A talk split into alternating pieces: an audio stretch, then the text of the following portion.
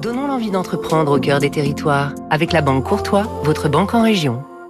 Basé à Croix, près de Roubaix, Exotech devient un géant mondial de la robotique d'entrepôt, dans un secteur qui prend une importance stratégique, celui de la supply chain, compte tenu notamment du boom du e-commerce. Sa pépite, les Skypods, des petits robots électriques de 1 mètre carré qui préparent en flotte les commandes dans des entrepôts, s'envolant le long de parois à 10 mètres du sol pour aller chercher les marchandises et les redescendre pour les amener aux préparateurs.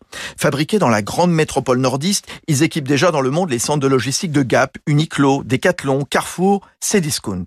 Au début de cette année, la start-up nordiste lève 335 millions de dollars, ce qui la valorise à 2 milliards de dollars faisant d'elle la 25e licorne française. C'est start-up de plus d'un milliard de dollars de capitalisation et surtout première licorne industrielle française.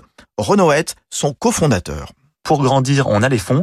Maintenant, il nous faut les énergies, les, sourires, les cerveaux. Et donc, on recrute. On est 300 en fin d'année dernière. On veut être 600 à la fin de cette année. Ce qu'on veut, c'est maintenant proposer des entrepôts complets. Le robot qu'on a, il permet d'apporter des bacs. Mais dans l'entrepôt, il reste plein de fonctions qu'on peut encore améliorer, inventer, sur lesquelles on peut rajouter de l'intelligence. Et on va s'y attaquer dans les années qui viennent. Accélération aussi vers l'international, notamment aux États-Unis.